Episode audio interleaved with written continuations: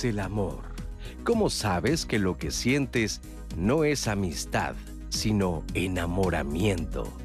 Francisco Alberoni, sociólogo italiano, nos dice que el enamoramiento es el estado naciente de un movimiento colectivo de dos. Es un encuentro singular e intenso que nos hace sentir expansivos, llenos de energía, con un amor que no podemos ocultar. A partir de ese momento surge en la pareja un estado de ser uno solo, unido, en el que cualquier separación se vive como una verdadera tragedia. Si para los adultos el amor y el enamoramiento pueden ser intensos, en la adolescencia los primeros amores y noviazgos son un tema vital. Nuestras hijas e hijos llevan a sus noviazgos conductas y experiencias desde cómo aprendieron a ser amados, los ejemplos que vieron de sus padres, hasta ideas sobre el amor romántico que pueden, en algunos casos, minimizar actos de violencia como los celos, la coacción, el control de la vida privada y social de la novia o el novio.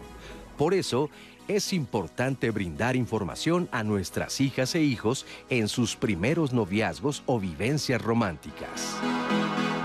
¿Qué tal amigas y amigos de Diálogos en Confianza? Buenos días, gracias por acompañarnos en este martes de familia. Ya vio el tema que vamos a tener hoy, tráiganse libreta, tráiganse lápiz, porque vamos a brindar muchas herramientas para todas las mamás y papás que nos, nos están viendo en este momento y tienen muchas dudas y se sienten probablemente muy preocupados porque sus adolescentes están comenzando con sus primeras relaciones de pareja. Así que quédense porque va a ser un gran programa. Como siempre me da mucho gusto darle la bienvenida a nuestros compañeros intérpretes en lengua de Mexicana. En este momento se encuentra Alberto Mújica, que estará alternando a lo largo de la transmisión con Lía Vadillo. Y también me da mucho gusto compartir esta conversación y va a estar muy pendiente de todo lo que ustedes nos digan en las redes sociales. Roseli Martínez, ¿cómo estás, Rose? Bienvenida, buenos días. Muy bien, Nat, ya justo al pendiente de todo lo que nos están diciendo por ahí en Facebook. Auro García, Maite Pliego, Cindy Brito ya están platicándonos. Ustedes también compártanos todas las dudas y comentarios que tengan al respecto. Y ya saben, también pueden marcarnos al 55 51 66 40 00.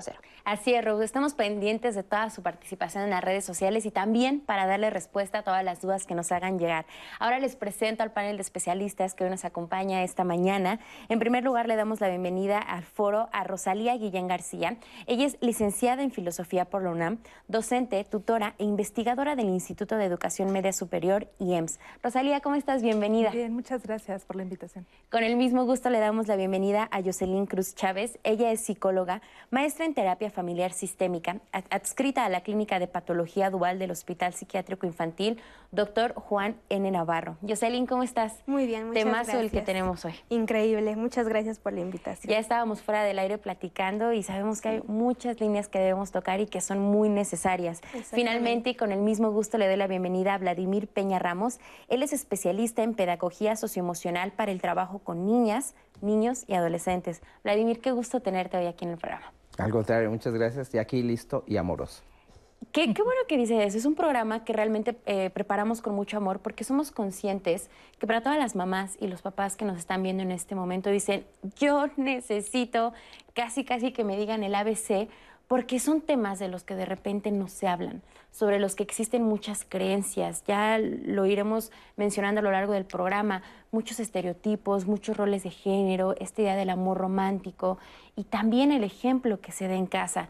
Y una de las primeras preguntas que debemos poner sobre la mesa, eh, en primer lugar, una de las preguntas que seguramente van a llegar a lo largo del programa y que la vamos a hacer desde ahorita para ya dejarlo muy claro es la, eterna pregunta que tienen los papás.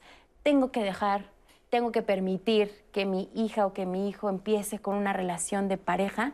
Y yo les preguntaría, ¿cuáles son las funciones que tiene el noviazgo durante la etapa de la adolescencia? Bueno, de mi parte yo consideraría que es esta etapa en la cual ellos empiezan a descubrirse también a ellos mismos, ¿no? Y aparte también de una manera distinta de vincularse con otras personas fuera de su entorno familiar, ¿no? Justamente esta parte de relacionarse con sus pares, ¿no? Es sumamente distinto al tema de, la familia, ¿no? Obviamente dentro del sistema familiar es complicado a veces tener estas relaciones, este, un poco abiertas, ¿no? También por eh, la cultura o eh, lo que lleva en sí la familia y fuera de ese sistema obviamente nuestros adolescentes eh, experimentan sensaciones distintas, ¿no? Con sus pares, obviamente tienen experiencias que les gustan, ¿no? Obviamente la etapa de adolescencia tiene mucho también que ver con esta parte de descubrimiento hacia otro tipo de experiencias, ¿no?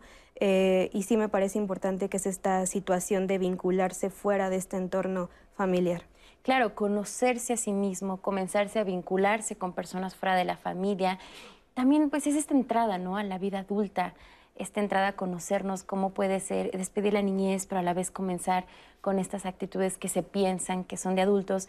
Y en este sentido, Vladimir, a los papás que nos están viendo, pues al reconocer estas funciones del noviazgo, no pueden prohibirlo, porque también sería ingenuo pensar que porque les digamos que no, no van a tener una pareja, ¿no? Sí, lo que pasa es que no debería existir ni siquiera la palabra eh, prohibir, ¿no? No tendría que formar parte de, del ideario de estas familias. ¿no? ¿no? yo creo que es algo muy sencillo y lo tenemos que entender. Esta etapa la van a iniciar eh, finalizando primaria, toda la secundaria, la prepa, ¿no? Si lo queremos para que sepan en dónde va a estar ubicado. Como a partir de los 11 a los 11, 12, o sea, en cuanto empieza, empieza la preadolescencia, ya la adolescencia bien, la, adolescencia temprana, eh, yo creo que ahí lo que tendríamos que entender es que es el entrenamiento básico. Es el entrenamiento básico emocional que van a tener nuestras hijas, nuestros hijos.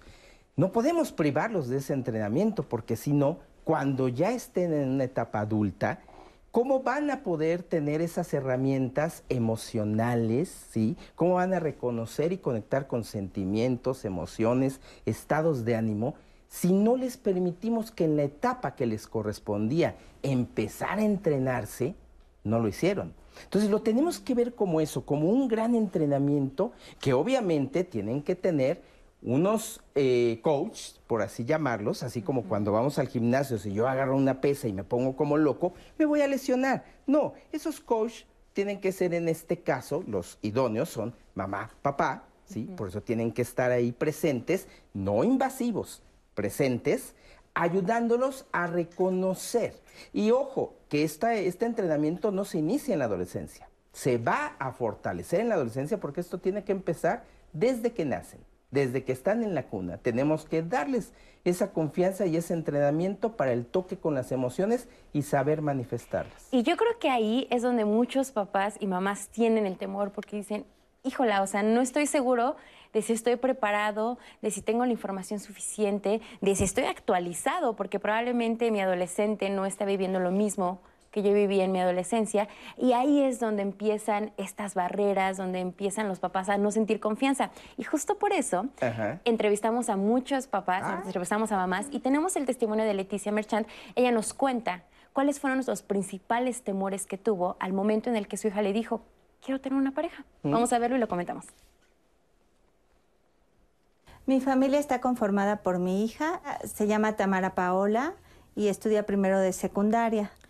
Bueno, pues al principio ella comenzó a decirme que había un niñito que, con el que salía a jugar y, jugaban muchos niños en conjunto. Y después me empezó a decir que, que Dani, que este, me gusta Dani, que, este, que novios y estas cosas, ¿no? Bueno, pues entonces ella continuaba saliendo a jugar hasta que un día regresó y me dijo, mamá, ya tengo novio, ¿no? ¿Cómo que ya tienes novio? Sí, sí, ya, ya somos novios y estamos muy contentos, ¿no? Dije, bueno, pues yo, yo con todo este miedo que, que, que, les estoy platicando, este, y así que el niño pues empezó a venir porque estudiaban juntos, venían aquí a estudiar matemáticas juntos, y yo por supuesto ahí a un lado, y ellos estaban estudiando con la maestra, pero siempre observándolos, veían la tele y yo estaba ahí. Lo invitamos a uno o dos paseos en familia. Esto duró seis meses aproximadamente. seis, siete meses aproximadamente. Y este, después, pues le rompió el corazón.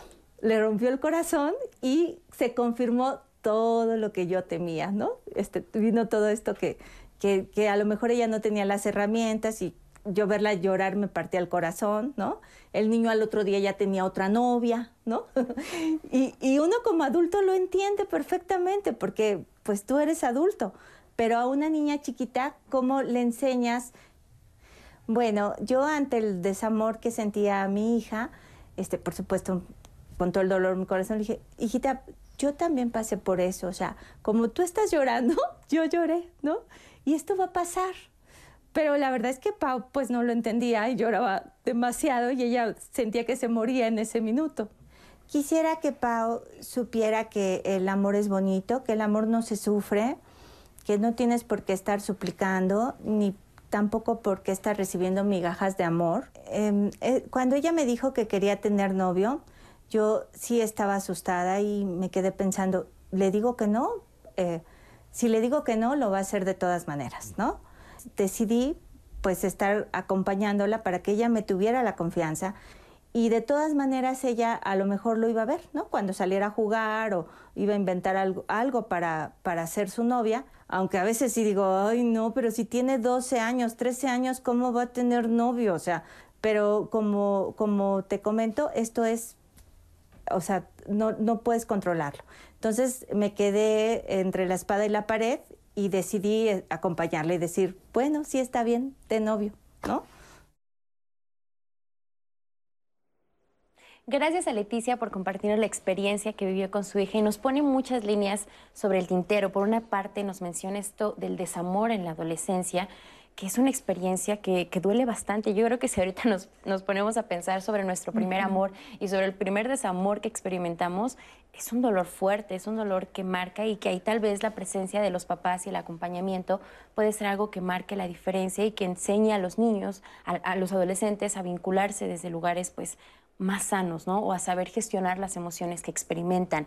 Estas creencias sobre que el amor debe doler, ella lo dice, no, el amor no te tiene que doler, no debes suplicar ni recibir migajas de amor. Ya desde estas edades empezar a derribar estas creencias que existen en torno al amor romántico. Quédense porque vamos a hablar muy detalladamente de a qué se refiere esta idea del amor romántico y cómo marca pautas de comportamiento para hombres, para mujeres y también pautas al momento de tener una pareja. Y me parece que es muy importante, ya dijimos, no podemos prohibirle a los adolescentes. No debe ni siquiera existir la palabra porque la realidad es que lo van a hacer. Lo deseemos o no lo deseemos. pero lo que sí podemos hacer es entender y desde dónde debemos ver estas relaciones que establecen. Ellos buscan eh, novio o novia de la misma forma que los adultos, por ejemplo, o sea, buscarán lo mismo que busca una persona de 30 años en una pareja es lo mismo un noviazgo a los 13 que un noviazgo a los 17, porque estamos hablando que siguen siendo adolescentes, pero cuatro años marcan una diferencia. Sí, sí marcan una diferencia y también creo que lo importante ahí es es la pérdida de la infancia. Y yo creo que también por eso es tan conflictivo y tan la crisis, porque es cierto, desde, desde que son niños ya pueden tener noviecitos, noviecitas, ¿no? Ya, ya experimentan eso, pero en la adolescencia se conjunta, ¿no? Esta, esta parte de la crisis de la muerte de la infancia, que es doloroso, y también de las relaciones con la familia, que, por ejemplo, la madre, pues tu madre va a ser tu madre, aunque te enojes con ella, pero el novio o la novia va a decir, sabes que ya eso no me gustó y se va a ir con a lo mejor otra persona, o tú también puedes decidir eso. Y ahí hay libertad, y yo creo que ahí cuesta mucho trabajo aceptar justamente esto, que la persona decida o quiere irse con otra persona, o este vacío también de o falta de que no voy a tenerlo todo como yo hubiera querido, ¿no? Y yo creo que eso el acompañamiento es muy importante y saber que esto va a suceder, pues, ¿no? Que se van a enfrentar, no que tenga que ser doloroso el amor, pero que sí va a estar, ¿no? Eh, como parte de la vida, eh, vivir con falta, con, con, que no todo va a salir como yo quisiera, ¿no? Y que hay que aprender a respetar también la libertad de los otros, ¿no? Así como la mía va a ser respetada, ¿no? Claro, ahora, Adelante, Ay, Sí, algo que me llamó la atención del caso que presentaban justamente es esto de cuando nuestro hijo, nuestra hija llega con nosotros, ¿no? Y nos dicen, mamá, papá, tengo novio, ¿no? Tengo novia. Uno como adulto eh, a veces generalizamos como esta parte de, se nos vienen todos los, recuerdos que nosotros pasamos también a, esa etapa, ¿no? Y justamente lo que decías tú, ¿no, Nat? Que el amor en los adolescentes no va a ser lo mismo que un amor en, los adultos, ¿no? Y a veces justo como adultos nos vamos a pensar en que, va a abarcar toda esta situación que uno como adulto está viviendo en esta etapa de, amor, enamoramiento, ¿no? Y no es siempre así, ¿no? Justamente el adolescente llega y probablemente es, como decíamos hace un momento, ¿no? Va iniciando en esta etapa de experimentar, de crecimiento y a, veces hay este mito de que adolescente viene de adolecer, ¿no? Como de esta parte de sufrir y todo esto. Sin embargo, no, viene como de esta parte de crecimiento, ¿no? De desarrollo y ese es un mito que generalmente suele pasar mucho, ¿no? Que los adolescentes adolecen y eso no es algo real. Ahora, en, el testimonio, eh, ella nos dice, bueno, mi hija se acercó a mí y eso yo creo que lo que todos los papás y mamás esperarían, que tu hijo se te acercara y te dijera, oye, es que quiero tener un novio, quiero tener una novia. En muchos casos no sucede. También desearíamos que nos contaran todo, que probablemente cuando tuvieran la primera pelea, cuando quisieran saber cómo dar el primer beso, cuando les agarran la mano por primera vez, se acercaran y nos lo contaran. Y es algo que probablemente no va a pasar porque eh, Vladimir, tú nos puedes hablar sobre esto. O sea, los adolescentes, ¿a dónde recurren para obtener información? Y algo que creo que es bien importante es que la mejor manera en este momento, tal vez de poder, si no puedes tener esa comunicación tal vez directa, lo que sí puedes hacer es darles un buen ejemplo. Y que creo que ahí es donde muchos papás pueden decir, ay, ¿cómo, ¿a qué nos referimos con darles el ejemplo? Sí, eh, de hecho el testimonio que amablemente esta mamita nos comparte eh, nos ilustra mucho, ¿eh? Eh, por un lado, se ve una gran disposición, una gran comunicación que mantiene con su hija, lo cual es el primer consejo a dar. Siempre se debe de mantener una comunicación, pero una comunicación no de dime todo. No, no, no, no. Una comunicación primero afectiva, una comunicación que produzca confianza y lo más importante, queridas mamás y papás, que no se sientan juzgados. En el momento en el que una hija, un hijo se siente juzgado por el padre y la madre, en ese momento se rompió todo. Entonces, sí, a veces va a ser difícil evitar. La mamita nos dice, me llené de miedo. No, no, no. A ver, lo primero que tenemos que expulsar son esas ideas de que ya me llenó de miedo, ¿no? Fuera los miedos. Es parte de la vida, es parte del crecimiento de esa bella plantita que es nuestra hija, nuestro hijo. Entonces, es parte de la vida. ¿A dónde están recurriendo? ¿Y por qué recurren? Recurren a sus pares, que están exactamente en, las mismas circunstancias que ellas y ellos. Eh, acuden a la prima, el primo que es unos años mayor, pero que también creció con toda esta este, ideas a veces equivocadas o regularmente equivocadas sobre la sexualidad, porque si estamos hablando de amor, estamos hablando y de relación amorosa, estamos hablando de la sexualidad, que no es sinónimo de sexo. ¿No? Nada más para aclarar.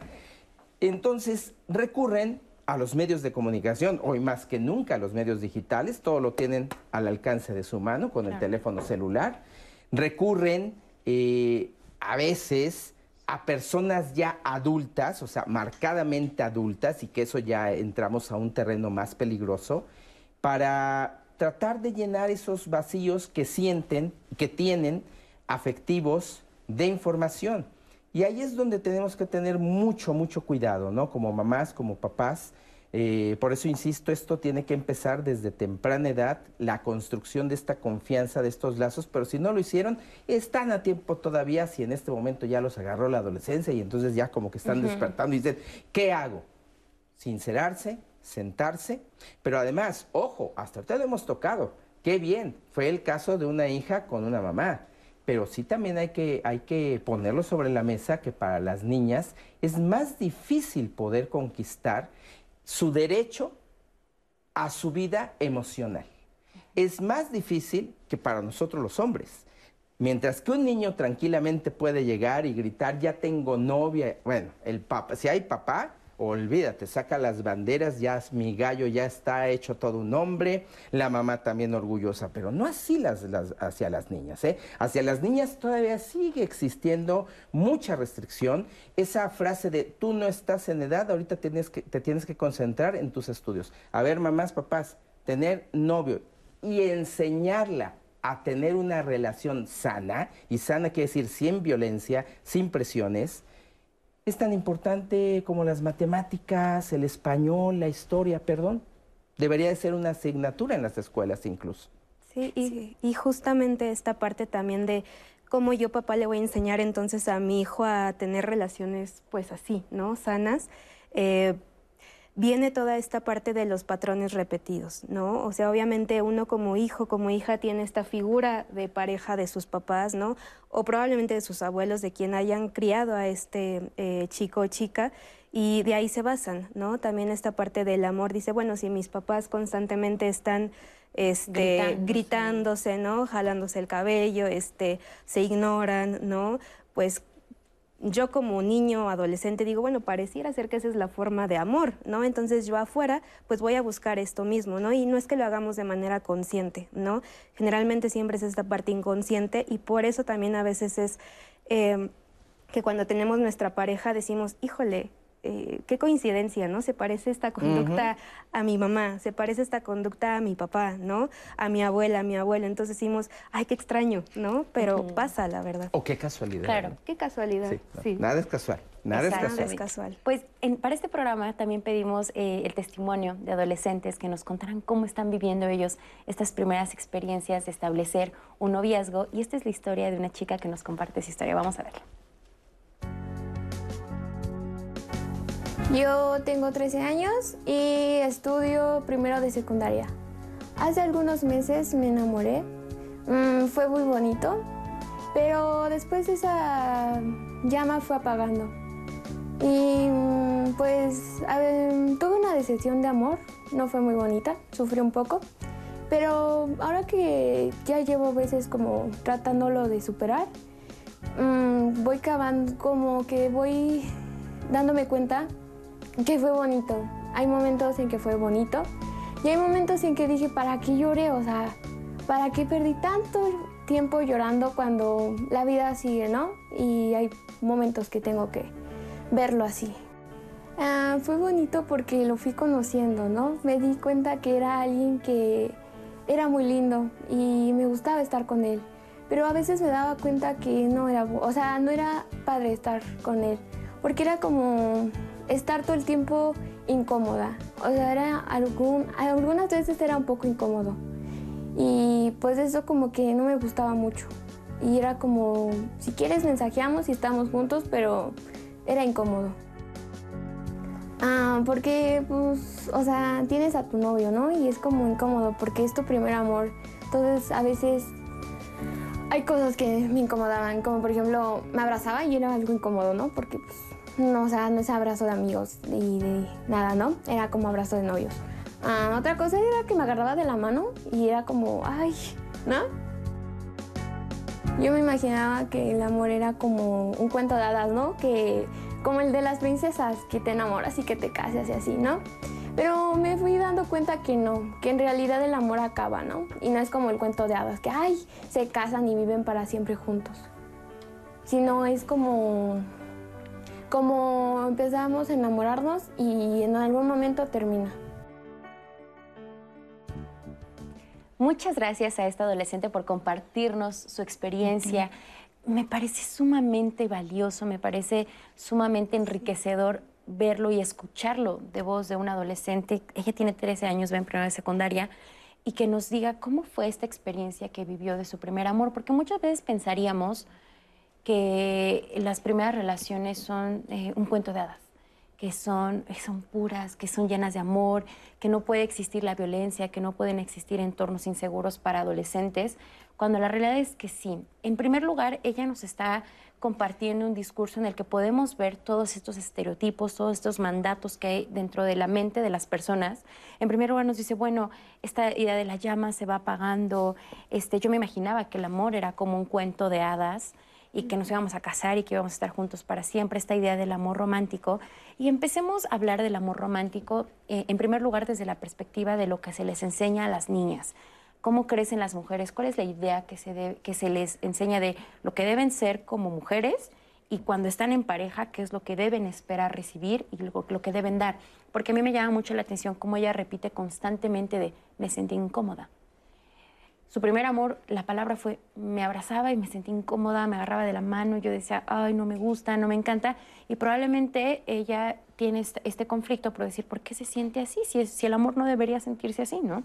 Claro, porque tiene que ver con los mitos que nos han, digamos, amamantado desde que, desde que somos bebés, desde que viví, estamos en la escuela, el entorno familiar, ¿no? Y hay mucha idealización, ¿no? Hay muchas fantasías que a veces pueden ser muy peligrosas, ¿no? Pueden poner en riesgo a nuestros adolescentes si no tienen con quién hablarlas, si no tienen ya sea en el entorno familiar, ya sea con los amigos, ya sea en la escuela, ¿no? A lo mejor en grupos, en talleres, ¿no?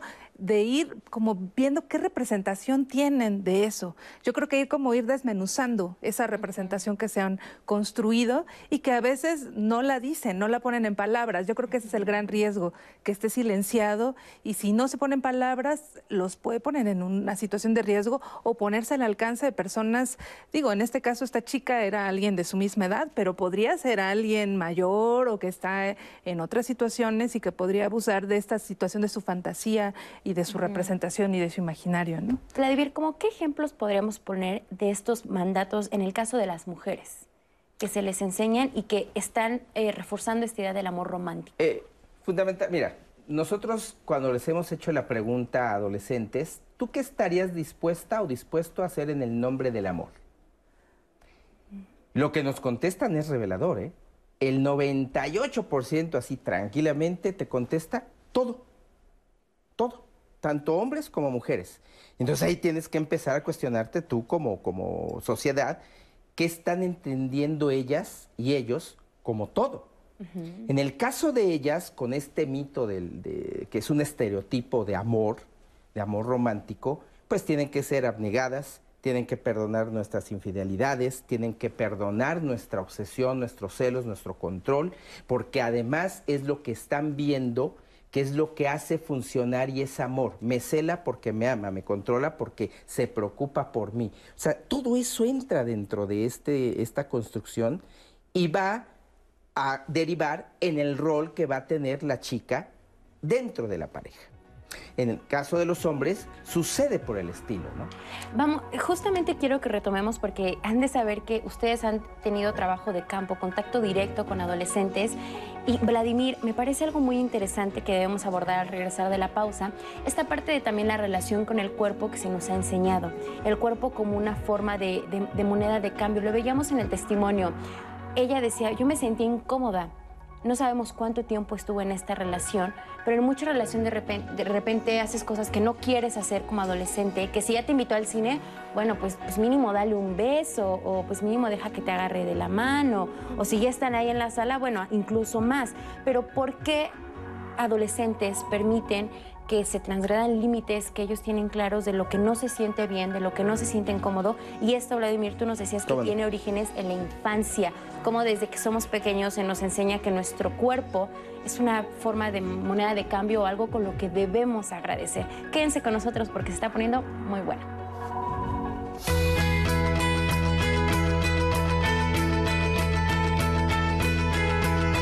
Cuando tus hijas o hijos tengan novio o novia con o sin tu permiso, es mejor hablar sobre las formas sanas del amor, que significa ser bien tratados, respetados y recuérdales que siempre cuentan contigo.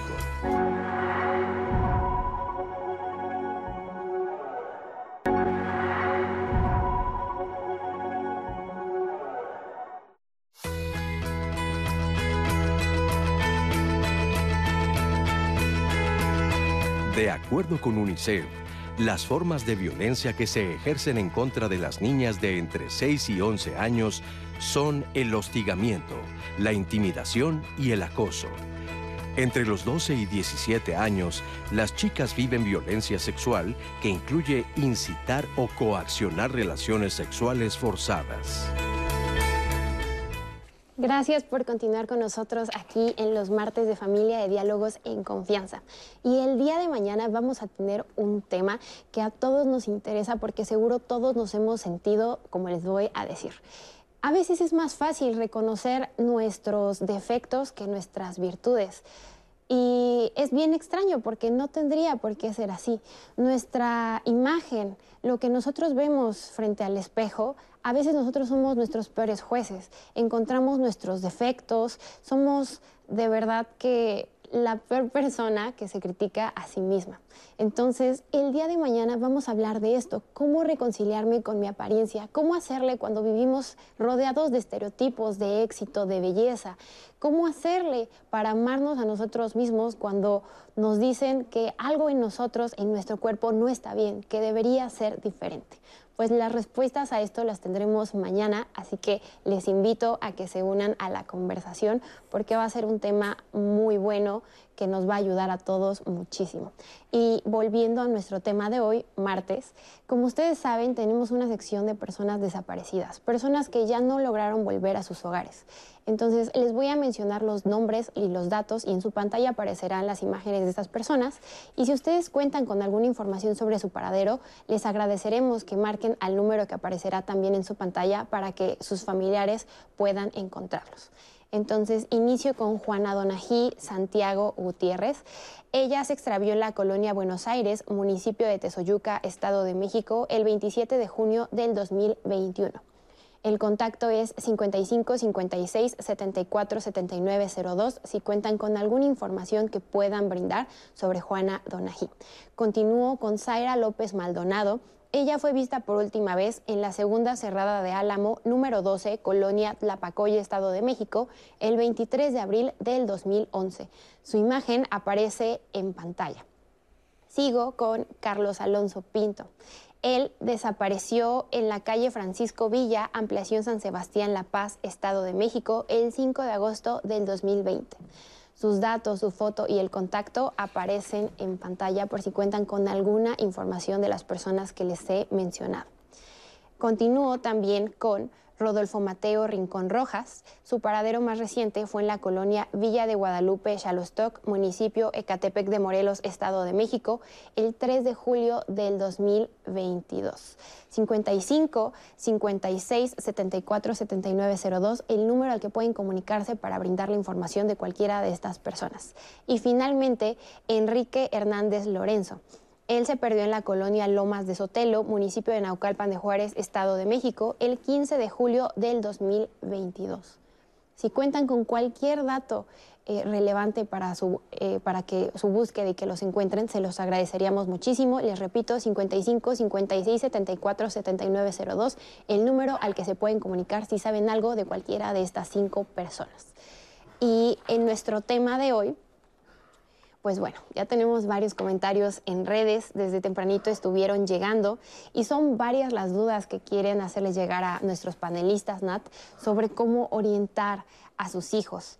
Por acá nos, nos contaba Alisan Mormont. Yo fui psicóloga muchos años en secundaria. De verdad que los padres no tienen idea de lo mucho que afectan a sus hijos con sus patrones de relaciones insanas.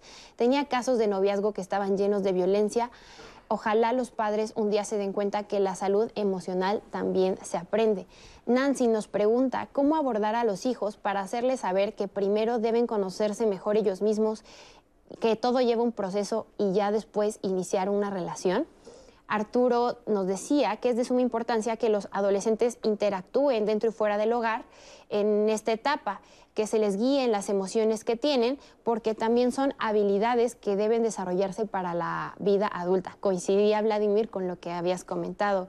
Carito Sol, ¿cómo puedo ayudar a mi hija que no quiere tener novio porque no quiere vivir lo mismo que yo, ya que tuve muy mala relación con su padre?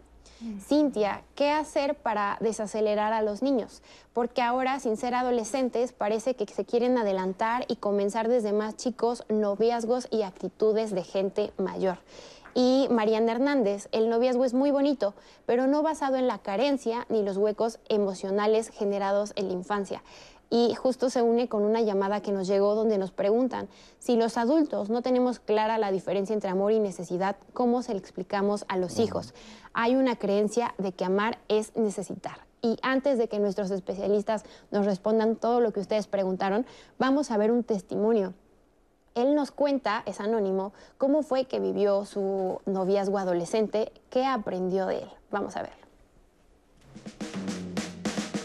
Cuando tenía como, no me acuerdo si era de los 16, 17 o 18, ya no me acuerdo, ya tiene mucho tiempo, pero pues yo soy músico y la conocí justamente en una tocada. Resulta que empezamos a hablar más, nos encontrábamos siempre en un punto de reunión y siempre platicábamos, siempre pues como conectamos pues. Y bueno, en ese momento pues yo le pedí que fuera mi novia y, pues todo iba bien hasta eso.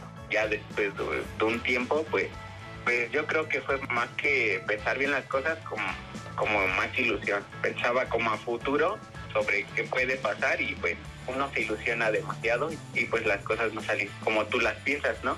Entonces empezaron a surgir problemas de pues de que pues ella a lo mejor pues empezaba a salir con más chicos y todo eso y pues uno también se pone celoso, la verdad yo me ponía muy celoso en ese momento.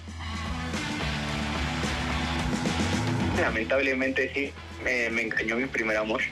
Y siempre, como comentaba, siempre esperas como cosas que, que tú maquinas en tu mente, ¿no? O sea, por ejemplo, tú sabes que a lo mejor esa persona tiene algún defecto, ¿no? Y tú piensas, no, pues yo creo que con el amor se va a ir cambiando, ¿no?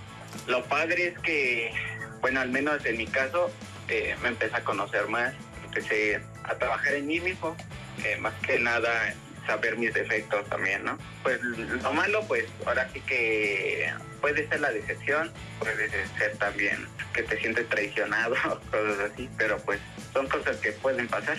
No, no me he vuelto a enamorar en estos momentos y yo sí creo en el amor. O sea, siento que tal vez alguna persona en el transcurso de mi vida puede llegar así sin saberlo, ¿no? No es que no crea en el amor, pero me cuido un poco más. Gracias por compartirnos tu historia, las experiencias que atravesaste a raíz de vivir este primer amor, pero también pues el primer desamor, y él lo dice, la primera traición. Y seguimos viendo estas ideas que incluso ellos nos dicen, está en tu mente, ¿no? Pero es algo que al final de cuentas aprendieron, es están reproduciendo ciertos estereotipos, ciertos mandados. Él decía, bueno, yo pensé que el amor pues iba a cambiar a las personas, pero también nos enseña esta parte que mencionábamos al inicio de la función del noviazgo, que es, bueno, me pude conocer a mí mismo. Él también lo pone sobre la mesa. Y antes de la pausa mencionábamos este, esta parte que los papás y mamás deben tener muy en cuenta al momento de criar a hijas e hijos y que obviamente al momento de establecer una relación de noviazgo sale a flote, ¿qué es esta relación con el cuerpo, Vladimir? Y tú nos, explicabas que a raíz de una experiencia en un grupo de adolescentes te diste cuenta de la percepción que hay del cuerpo.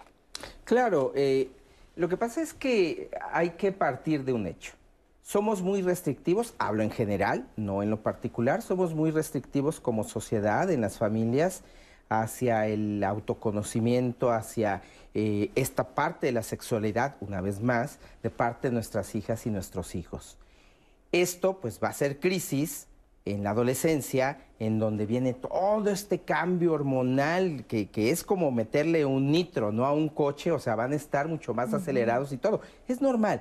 Yo no, yo no me atrevería, como lo pusieron en una de las, de las preguntas, ¿no? De las eh, eh, que llegaron por la red ¿Cómo frenar? No, es que no se trata de frenar, se trata de enseñarles a conducir su vida, no de frenar. Ellos sabrán en qué velocidad van, porque no son tontos, nadie se avienta al precipicio, así, por, de mutuo propio, ¿no? Entonces, sí es importante que tengan este toque en el taller que les platicaba yo fuera de cámaras que dimos en Ixtapalapa, en la 321, a Camapistli, secundaria. Eh, pues les decíamos, ¿no? A ver, la mejor etapa para que ustedes, antes de que inicien su vida sexual, que ustedes sabrán en qué momento, bajo qué circunstancias, apostamos a que lo hagan informados, en seguridad, en respeto, etcétera, etcétera, pues es su propio cuerpo, ¿no? Utilizar la masturbación, ¿no? Utilizar tu propio cuerpo para conocerte, incluso hasta por una parte médica saber conocer tu cuerpo para poder identificar cualquier cambio y tener el primer indicio, si lo queremos ver por la parte de la salud, eh, este, este, ¿cómo se llama? A nivel, no sexual, sino a nivel del órgano, ¿no? Sino, no, la más importante, la de acá, la de la mente, la del corazón, empezar a conectar con tu propio, saber qué te produce placer. ¿No? Y no por eso quiere decir, queridas mamás y papás, tranquilos, no quiere decir que ya de ahí van a salir corriendo su hija, su hijo a tener relaciones sexuales, no, pero es parte, porque lo decíamos, a ver, los bebés cómo aprenden a hablar, escuchando, cómo aprenden a caminar, viendo, cómo empiezan a interactuar con su mundo a través de los sentidos, tocando, probando, oliendo.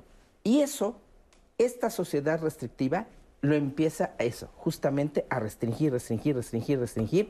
Y por eso llegan a la adolescencia y bueno, ya el tomar una mano, lo dice la chica, me incomoda. Eso también tiene que conectar con la historia de vida que tiene ella. Muy probablemente a lo mejor no ve a sus papás, no sé si sean parejas, si tengan una pareja ahí, que se tomen la mano eh, eh, rápidamente. Yo recuerdo una vez estábamos revisando un programa, para un programa de televisión material, y mi compañero de repente vemos una escena de besos y me dice, ay, mi hijo Diego cada que ve una escena de besos se pone muy nervioso, se voltea. Entonces mi respuesta fue muy sencilla, pues ya besa más a tu esposa, mi hijo, delante de él.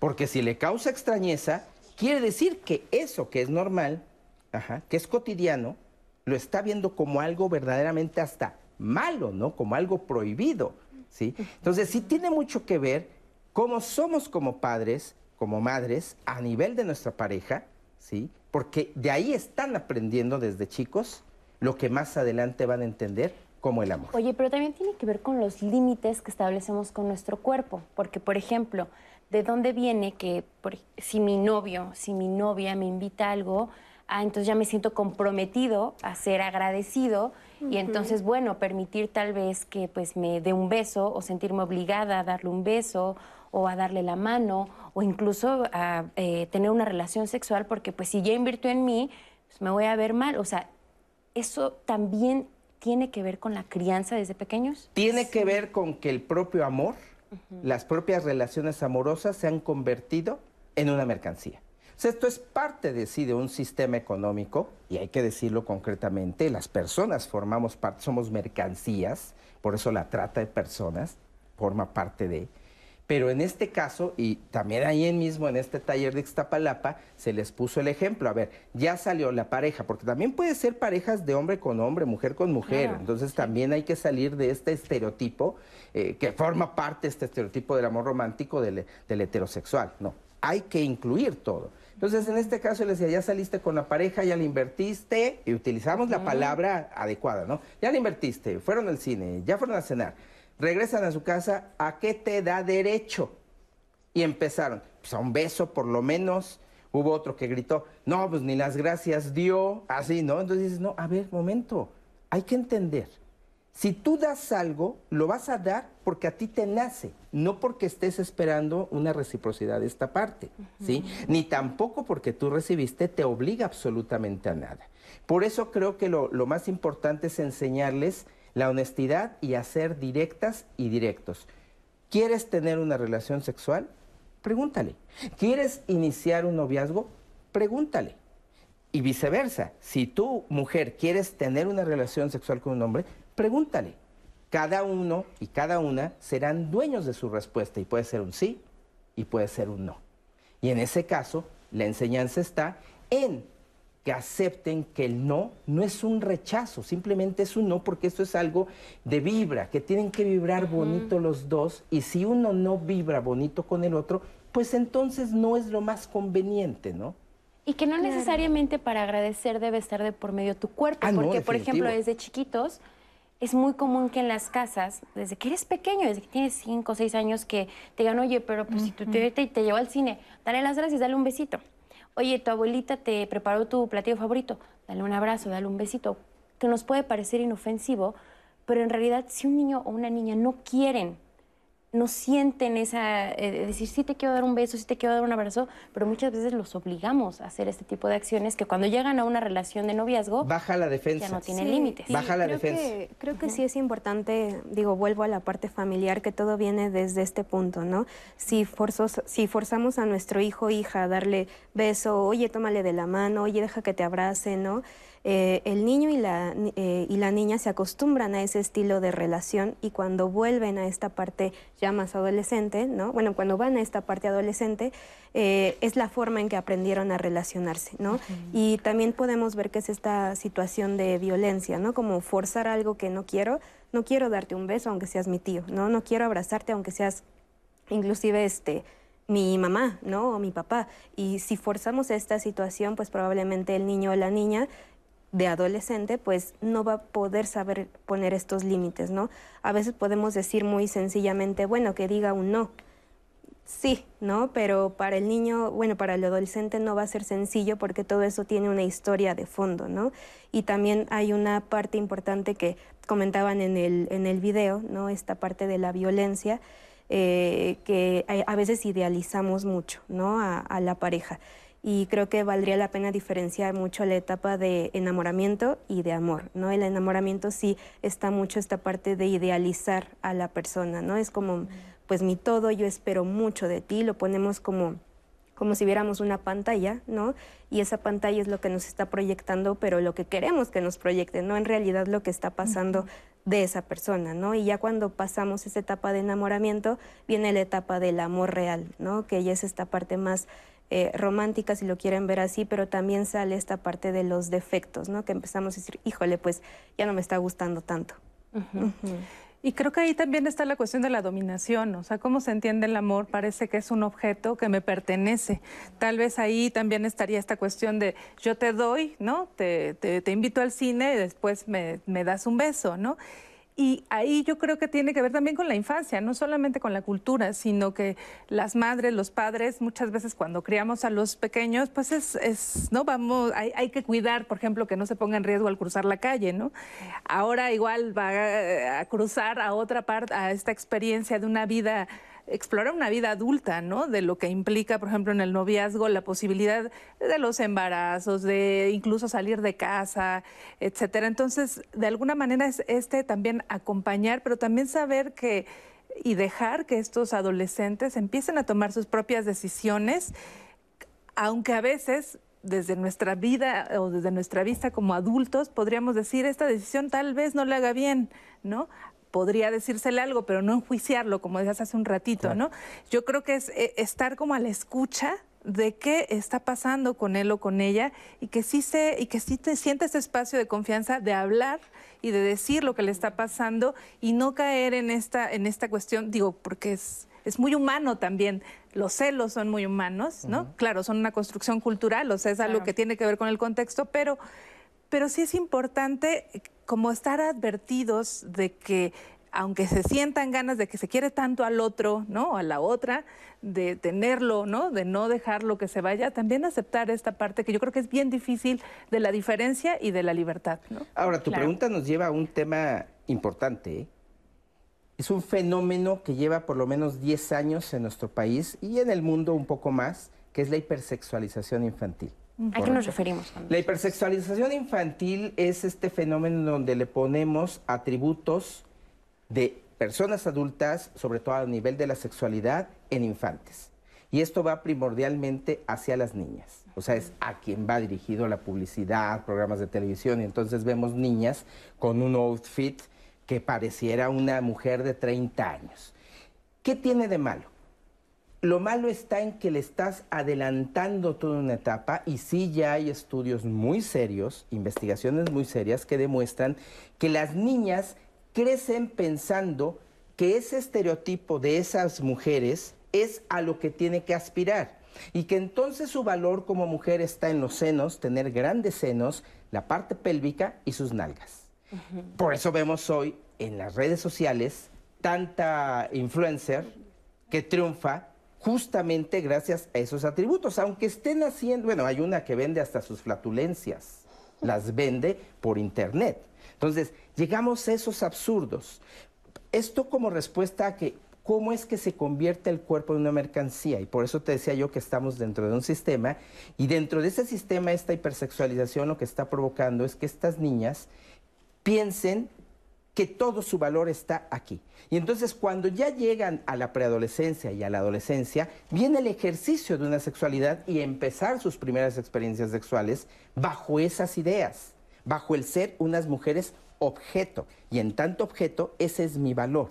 Y eso abre puerta a muchos peligros, desde pederastas, engancha, trata de personas. En la Ciudad de México acabamos de tener un caso de una chica que fue este, atrapada a través de una red social, una de y como de uno de tantos que han surgido en este país, ¿no? Entonces, creo que ahí, como mamás, como papás, sí tenemos, ahí sí, que tener ya un un freno nosotros, porque es nuestra responsabilidad. No un freno moralista, un freno racional de decir, a ver, ¿qué sí está en la etapa de mi hija, mi hijo, ¿sí?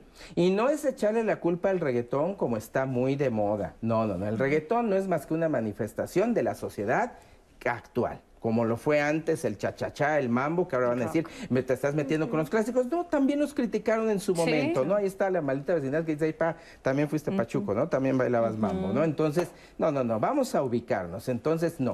Pero sí tenemos que poner ya ahí como que más, más atención, qué cosas no, no debemos de cargar sobre todo a las niñas, ¿no?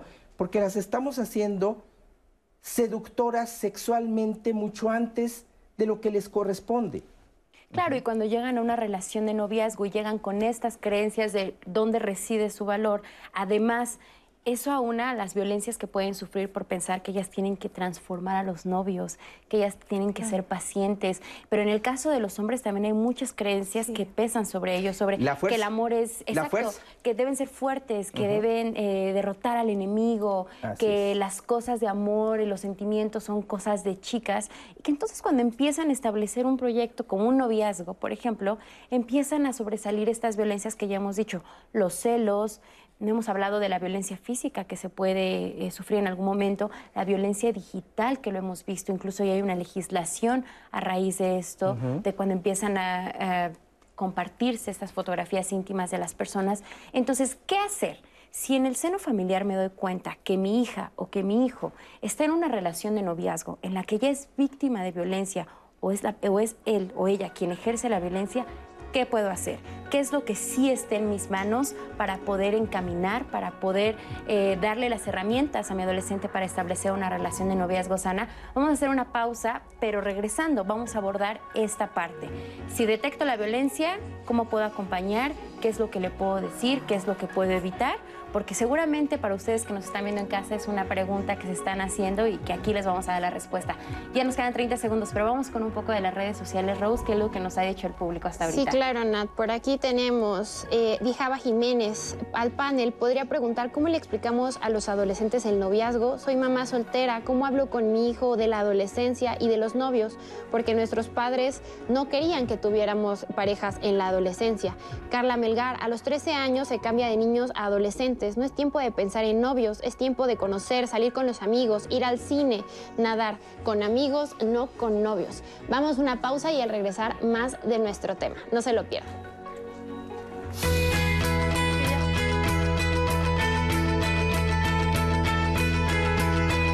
Orientar a las hijas e hijos sobre el noviazgo con respeto y dignidad incluye dar información para evitar embarazos no deseados según la OCDE y la UNAM, México ocupa el primer lugar mundial en embarazos adolescentes.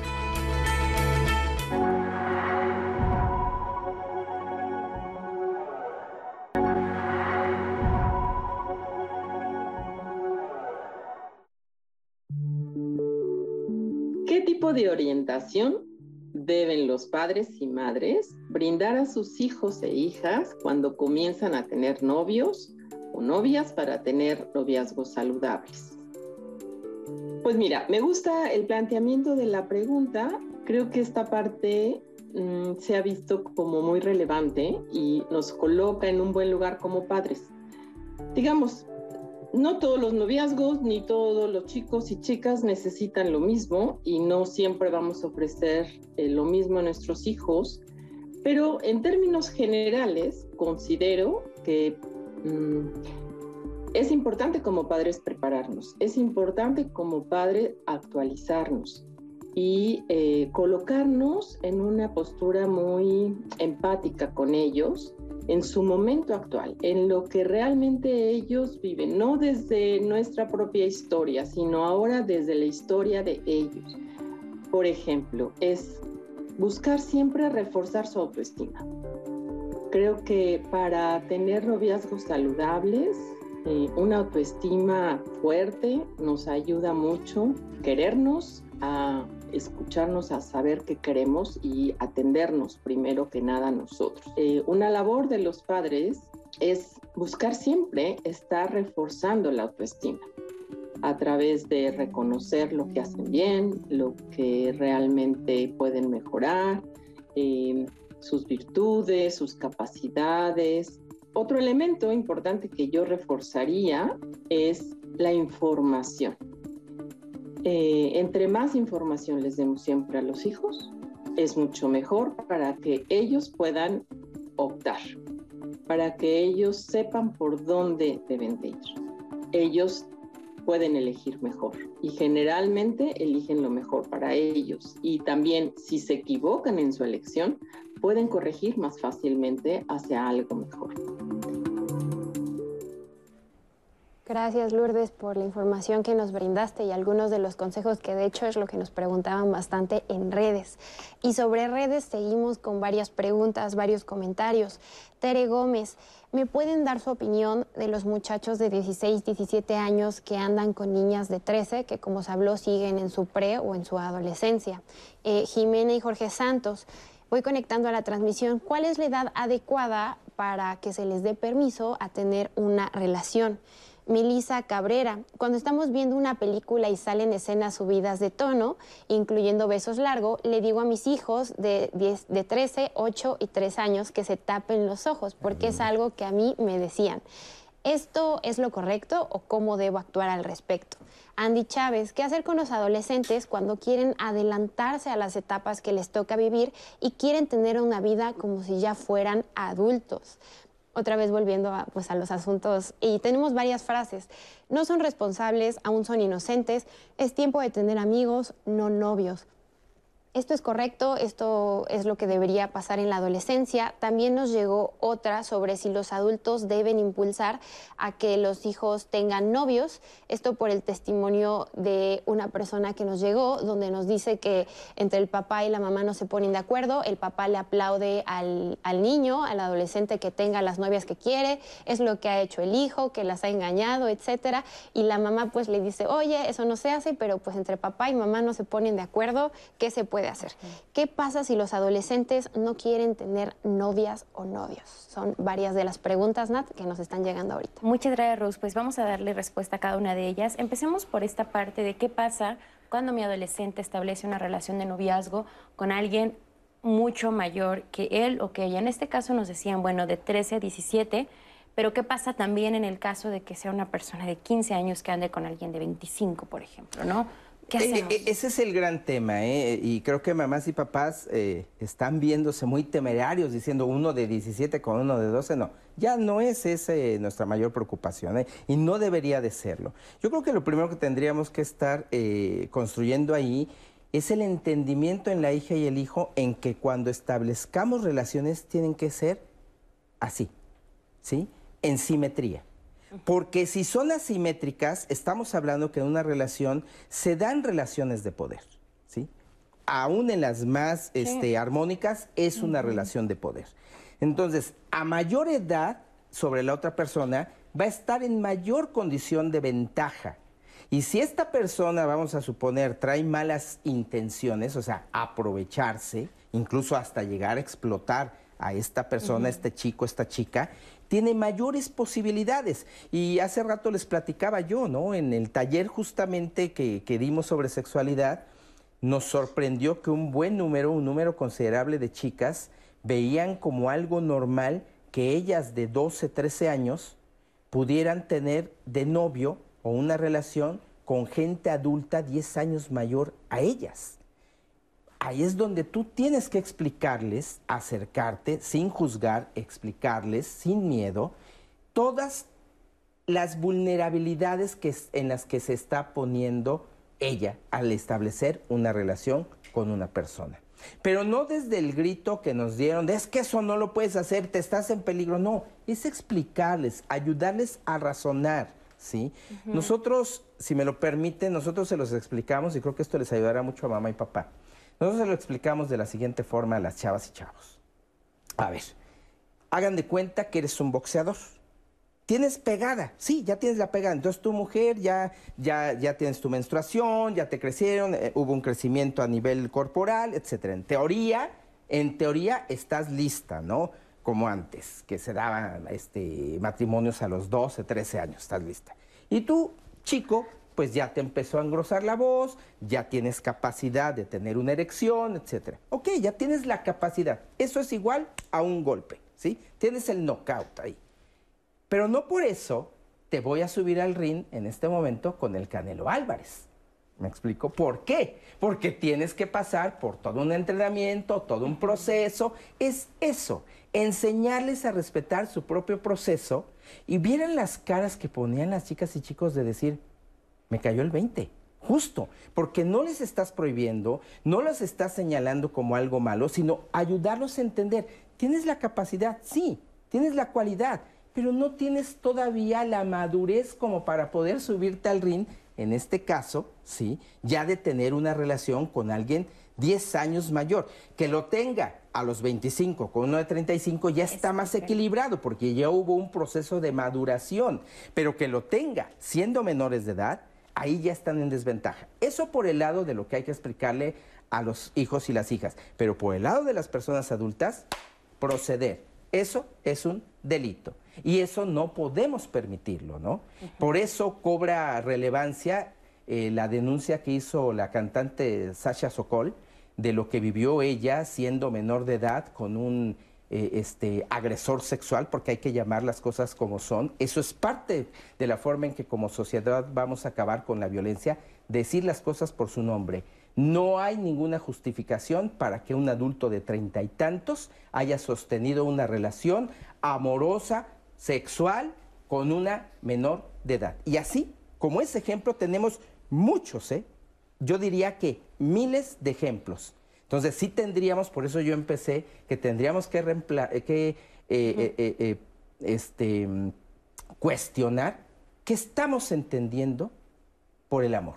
Creo que esa es la primera fase, porque entonces eso daría pie a evitar y dar la respuesta a lo que preguntaban. ¿Qué hacer para que mi hijo se salga de esta relación violenta? ¿Qué hacer para que mi hija no viva la violencia? Lo que tenemos que hacer es delimitar qué es el amor. Y el amor no es otra cosa más que aquello que te haga bien a ti y que no perjudique a otra persona. Y uno de estos, de estos primeros límites que deben quedarle claros a los papás es enseñar a los hijos a establecer relaciones de paridad, justamente para que no sucedan situaciones como en las que se pueda chantajear, se puedan dar violencias que ya hemos puesto sobre la mesa. Otra de las preguntas que nos ponían sobre la mesa es esta parte de cómo manejo yo los temas de sexualidad en mi casa con algo tan eh, común, por ejemplo, como estar viendo la televisión, ver un contenido con, eh, con, un beso, por ejemplo, prolongado, lo decía, y es algo que pasa en muchas familias, que es lo primero que se hace, volteate, tápate los ojos, no lo veas.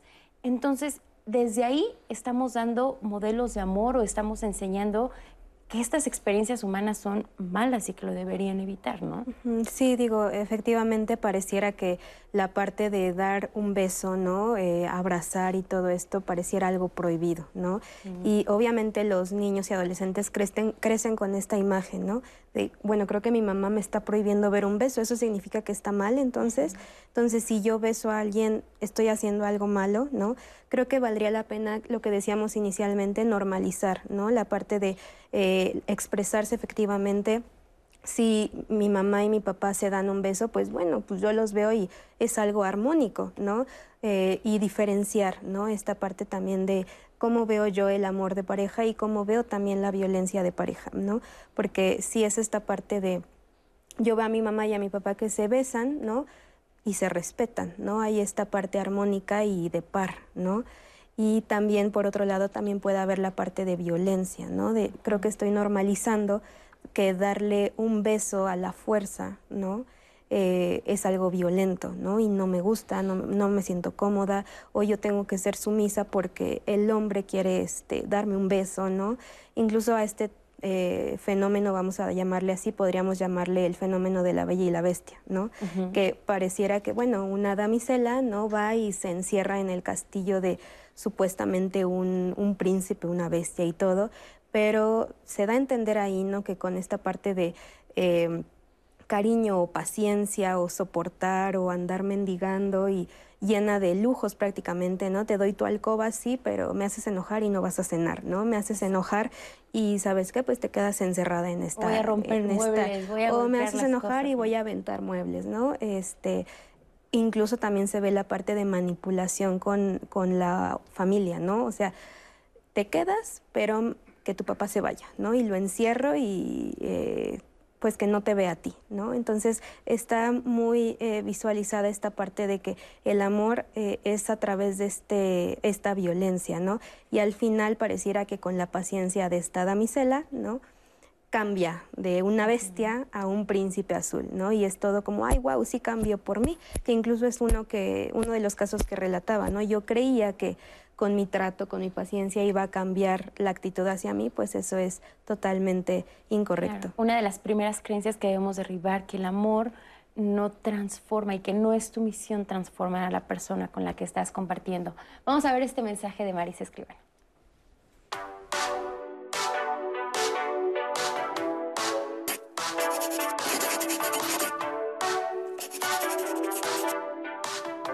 Hola, ¿qué tal? Muy buenos días.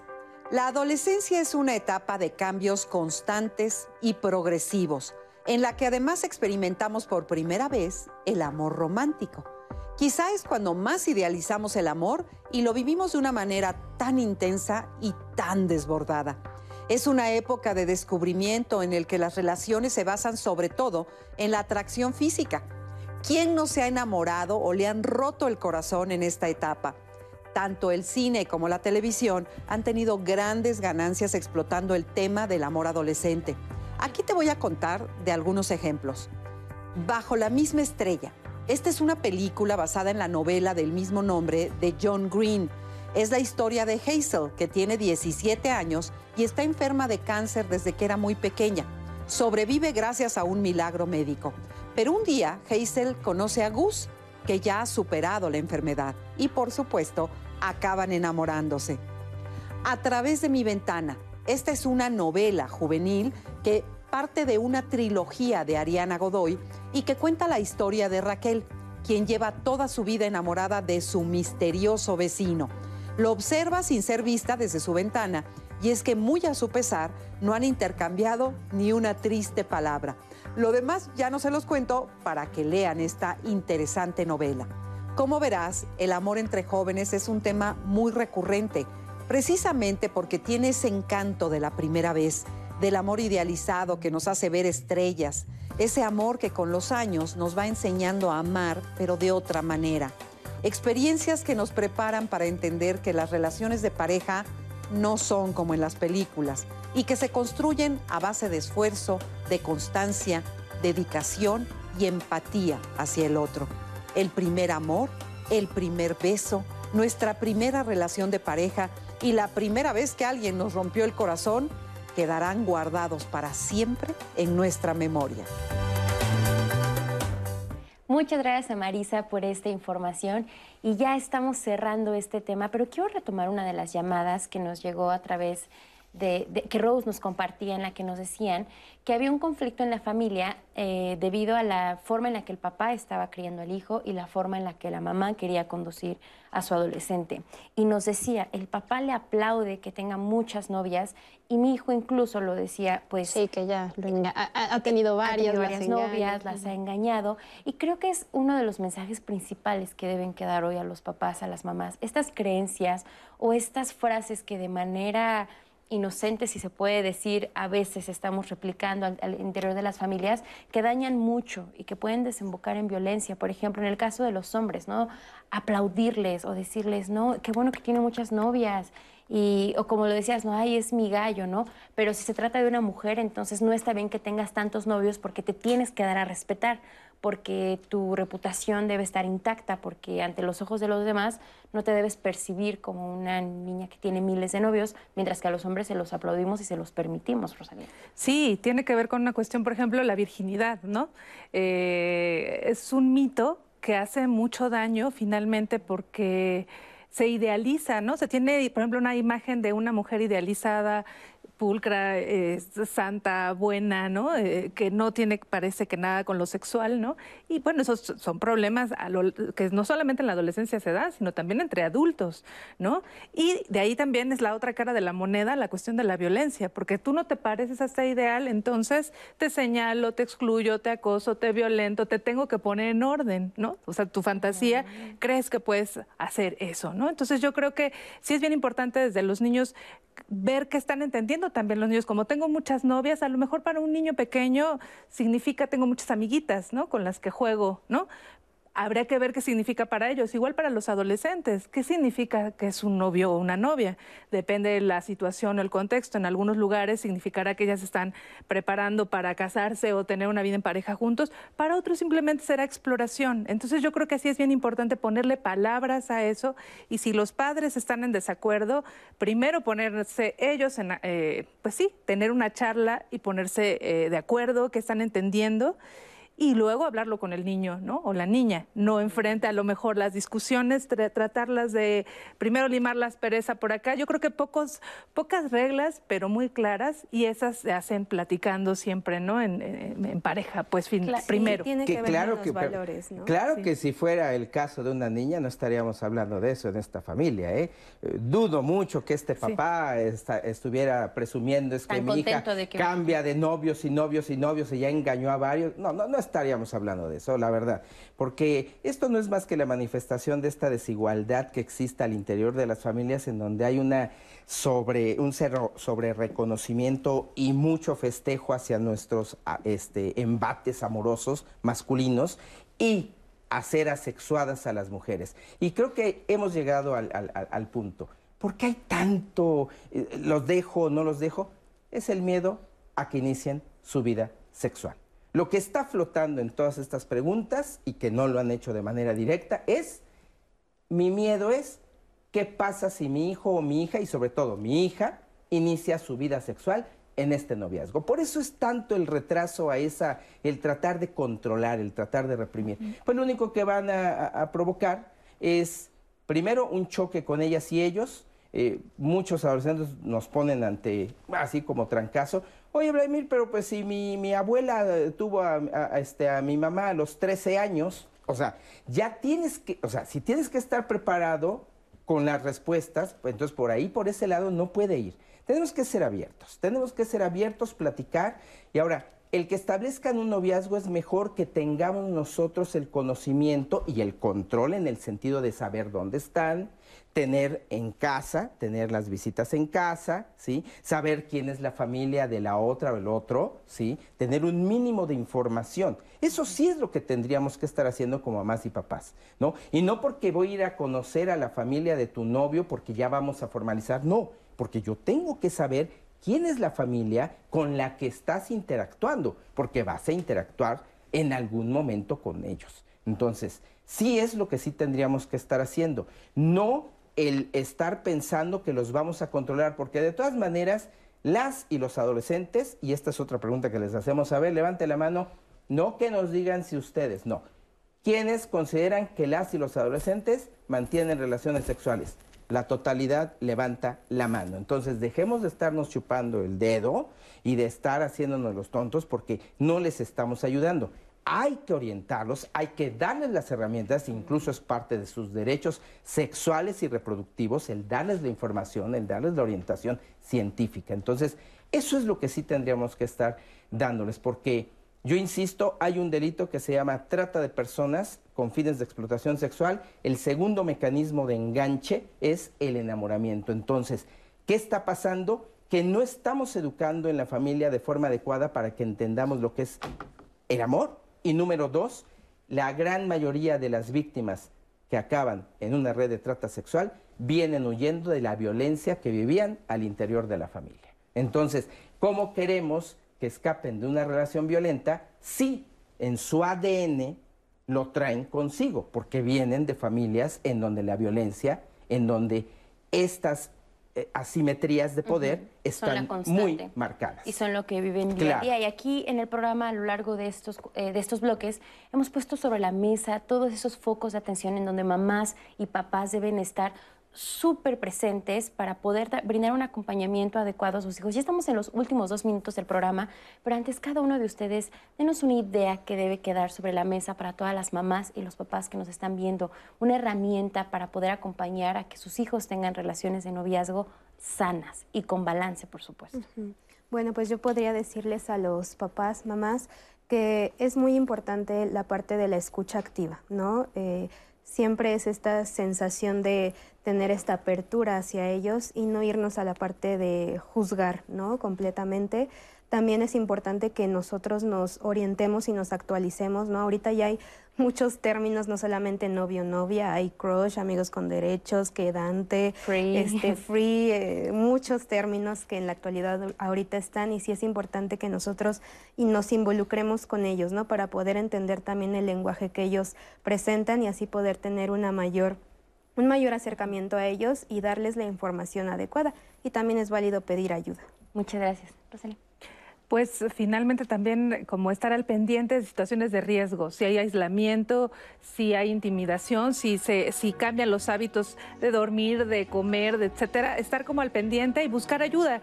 Están los terapeutas, los psicólogos, están los talleres, hablarlo en la escuela, las tutorías, etcétera, y buscar buscar ayuda en diversos, diversos espacios. Muchas gracias. Nos quedan 30 segundos, Vladimir. Muy sencillo, acepten reconozcan y apoyen el crecimiento de sus hijas e hijos. Y esto incluye también especialmente a aquellas y aquellos que tienen una orientación y una identidad psicosexual diferente a la heterosexual. Porque si estamos hablando de lo complejo que es en una relación heterosexual, imaginemos lo que pasa en las otras. Muchas gracias y recuerden, ya lo decían bien los tres, si tienen dudas, si sienten que hay temas que no dominan, hay mucha bibliografía. Aquí en Diálogos en Confianza tenemos programas de todos los temas, tenemos recomendaciones bibliográficas, recomendaciones de especialistas e instituciones para que ustedes puedan acudir e informarse y no se sientan rebasados ante la información. Gracias a ustedes por acompañarnos. Gracias, Rose, por todos los comentarios. Que tengan un buen martes. Nos vemos la próxima semana. Thank you.